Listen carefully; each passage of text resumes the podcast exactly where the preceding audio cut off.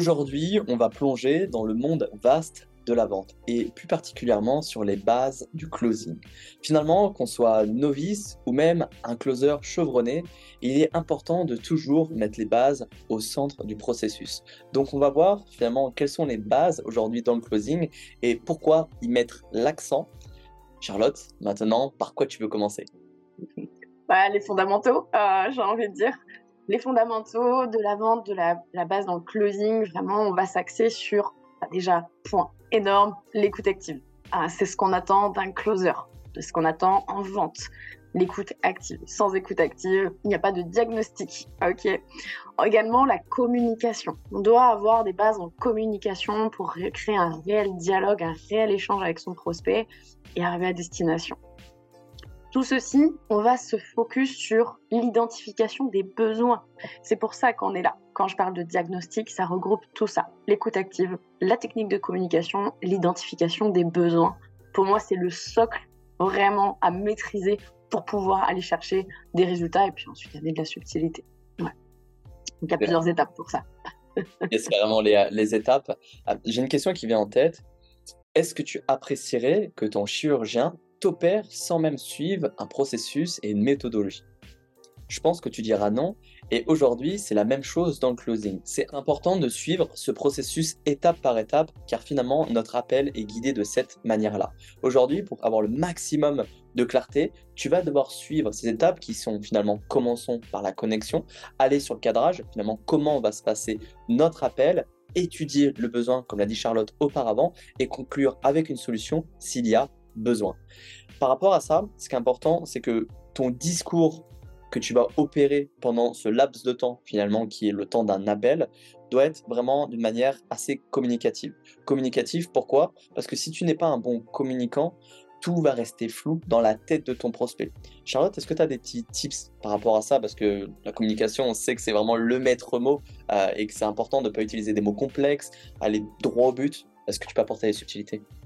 Clairement, clairement. Ah, n'oubliez pas qu'entre un émetteur et un récepteur dans une communication, on perd énormément d'informations.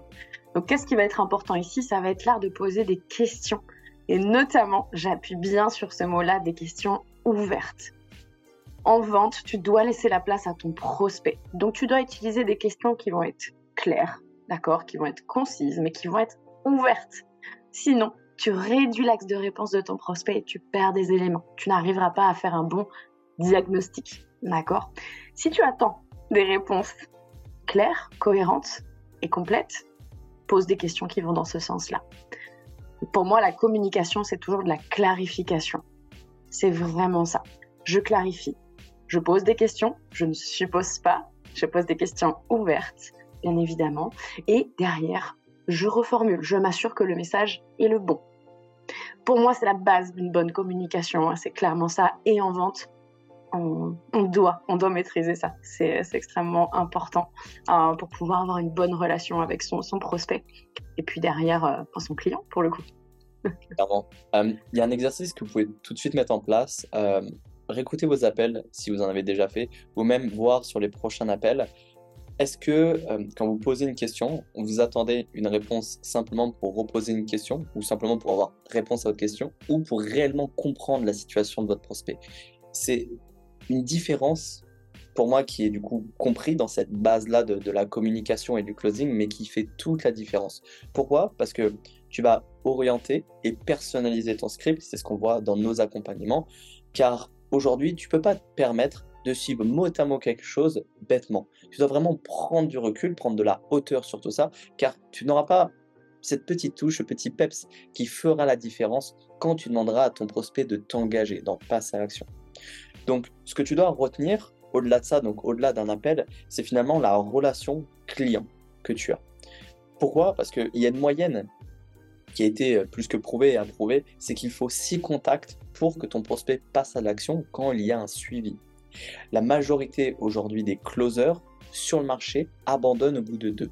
Pourquoi? Parce qu'ils ne voient plus finalement le bénéfice qu'ils peuvent apporter à la personne, mais voient simplement l'enjeu derrière. Donc, ils se disent, ok, ça c'est peine perdue, je n'y vais pas. Alors qu'ils ne pensent pas 5 minutes qu'aujourd'hui, l'individu en face d'eux a potentiellement une crainte, une peur, et que simplement avec de la valeur ajoutée qu'on puisse lui apporter au fur et à mesure, lui permettra finalement d'être rassuré dans le temps et de passer à l'action. Alors oui, on optimisera toujours sur l'appel, mais n'oublions pas ces personnes-là qui pour moi sont une partie prenante finalement de notre relation client sur long terme et aussi de l'image toi aussi en tant que closer. Tu auras limite un, combat qui sera encore plus beau si la personne t'a dit un vrai nom, t'a dit un vrai nom même à la fin de l'appel et qu'on est sur une situation où tu dis je sais que je peux lui apporter quelque chose. Le fait que tu ailles jusqu'au bout, tu pourras simplement être fier de toi, fier de toi sur tes prochains appels, car tu diras je ne fais pas cette activité pour simplement vendre une solution et tant pis si la personne ne part pas, mais avec une réelle mission. Et tout naturellement, tes résultats seront simplement répercutés de manière exponentielle. Donc pour reprendre finalement ce récapitulatif, aujourd'hui les bases sont assez simples. Premièrement, c'est finalement l'intention que tu mets, donc l'écoute active que tu vas avoir par rapport à ton prospect, l'identification du besoin. Deux, tu vas avoir finalement les étapes du processus d'appel, suivre quelque chose qui a été déjà testé et approuvé. Quand tu achètes un meuble Ikea, tu aimes bien ces étapes euh, une à une, et ben c'est de la même manière. Pourquoi? Parce que sinon, on ne peut pas trouver une solution et le but c'est d'assembler toutes ces pièces au fur et à mesure de l'appel.